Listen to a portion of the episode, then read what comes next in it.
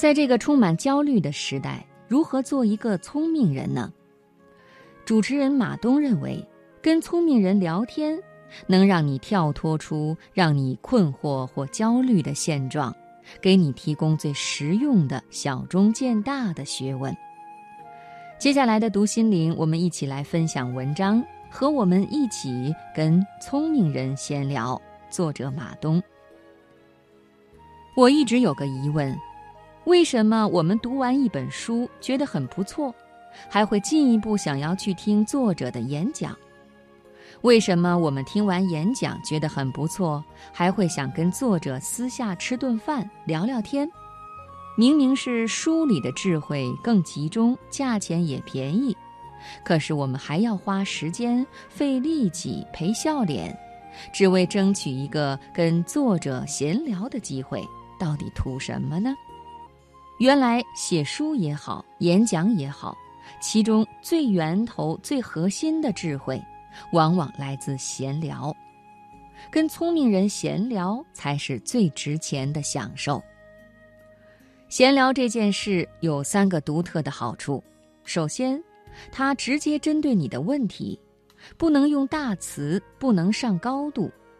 我既然当面问到这儿了，你就必须老老实实的讲清楚自己的想法。看书和听课的时候，我们往往会觉得，你讲的也对，但是跟我实际上关心的事情隔着一层。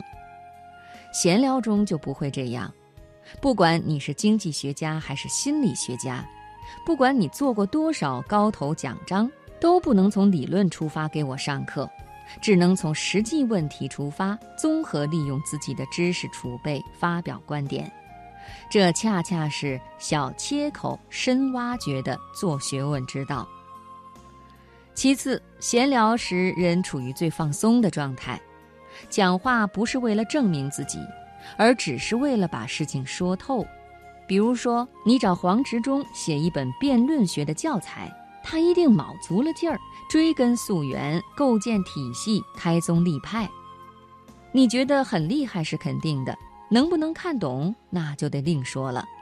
可是，如果你在私下跟黄执中闲聊的时候问他：“哎，我觉得我这个人也不笨。”可是为什么跟别人辩论的时候总是被带到沟里去呢？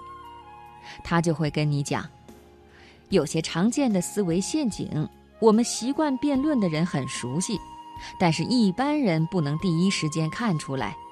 如果不把这些陷阱弄明白，读书再多也没用。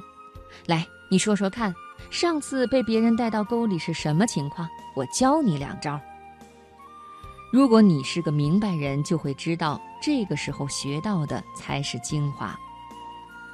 最后闲聊没有目的性，反而能够让最有趣的话题自动涌现出来。